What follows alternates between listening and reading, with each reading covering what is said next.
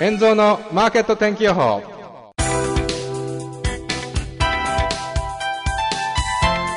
7月13日月曜日。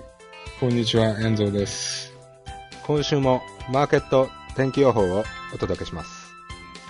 この番組は毎週月曜または火曜日の週1回更新でお届けしています。メニューとしましてはまず先週の総括。そして今週の展望予想レンジイベントなどをお知らせします。そして皆様からの質問の回答や気になる用語解説などを行っていきます。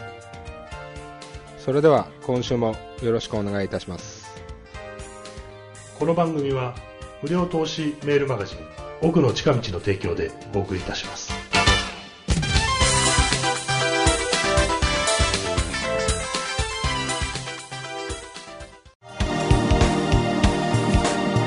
先週の総括。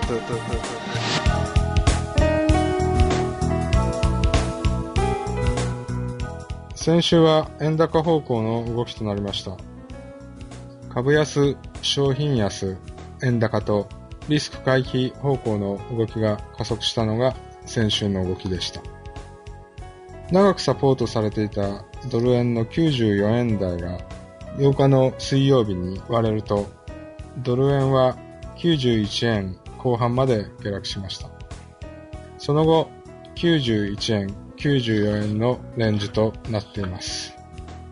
また、クロス円でもユーロ円がこれもサポートされていた131円台を割れ、127円台へ。ポンド円は153円台を割れ、147円付近まで。また、5ドル円は71円付近まで下落した後、73円台まで反発しましたが、レンジをブレイクした74円付近までは戻りませんでした。ユーロ円の反発は131円、ポンド円が152円台、5ドル円も73円台と、サポートをブレイクしたレベルまで到達しませんでしたが、円高方向のレンジとなっています。以上先週の総括でした。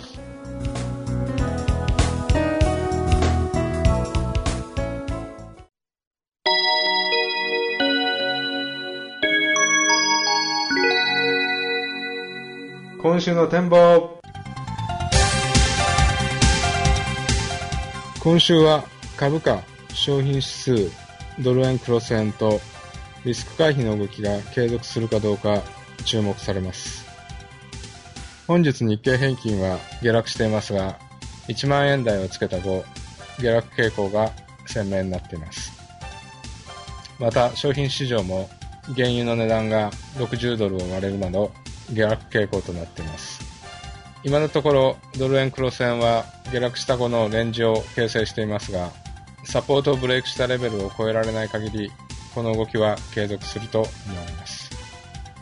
また、今週は米国の銀行の決算が発表されますが、株価下落しているところで銀行の決算が株価に与える影響、為替に与える影響が注目されます。今週はこの銀行の決算が為替、株価を動かす要因になるかもしれません。以上今週の展望でした。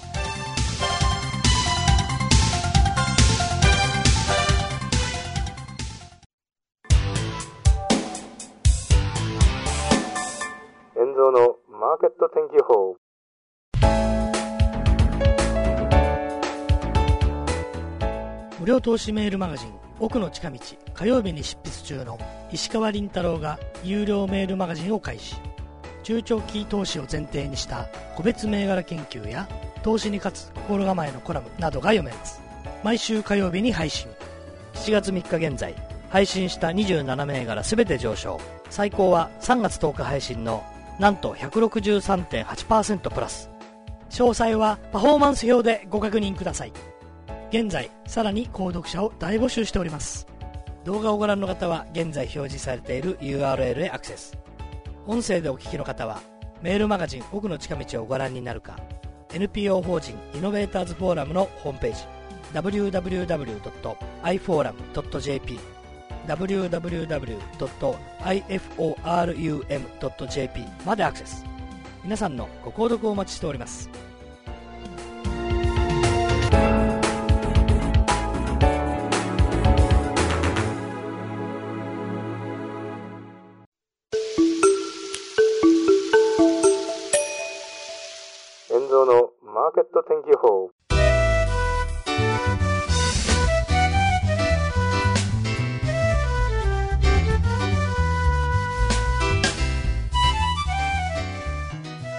今週の言葉は、米国の銀行決算について話したいと思います。今週は米国の4月6月の決算があります。現在、中央銀行は短期金利を引き下げて経済危機に対処しています。普通、中央銀行が政策金利を引き下げると短期金利は当然低くなりますから、これは銀行にとって儲かる状況になったことを意味します。それはなぜかというと、銀行の通常のビジネスは短期金利を調達したり、預金で資金を調達したりというように、短期の資金を調達して融資に回したり、債券を買ったりという長期の運用をするのが基本になっています。当然、調達資金である短期金利が下落すれば、運用の融資であるとか、国債の金利が短期金利の下落に比べては下落がゆっくりなので、設けられる時間的なメリットがあります。そのため、今回の米国の銀行決算も通常業務での収益はおそらく上昇するものと思われます。そのために銀行決算の予想は高いものになっています。しかしここで予想外に不良債権が増加したり、何かトレーディングで大きな損失を出したり、といった要因で利益が減るケースもあり、それら特殊要因で利益が減ったりしないかどうかというところが注目点になります。7月13日、16日、17日では、ゴールドマン、JP モルガン、バンクオブアメリカ、シティバンクなどの主要銀行の決算が発表され、今週はこの決算で株価の変動、為替の変動ということがあるかもしれません。以上今週の言葉でした。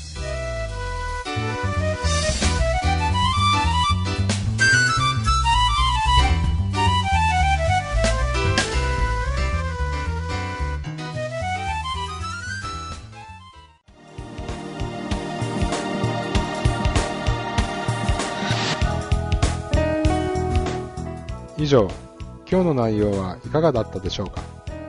お便りご質問大歓迎です。ぜひ皆さんのメール、コメントをお待ちしております。よろしくお願いいたします。メールの宛先は、エンゾーポッドキャストアットマーク Gmail.com yenzo podcast アットマーク Gmail.com です。それではまた来週。円蔵のマーケット天気予報。この番組は投資情報メールマガジン奥の近道がお送りいたしました。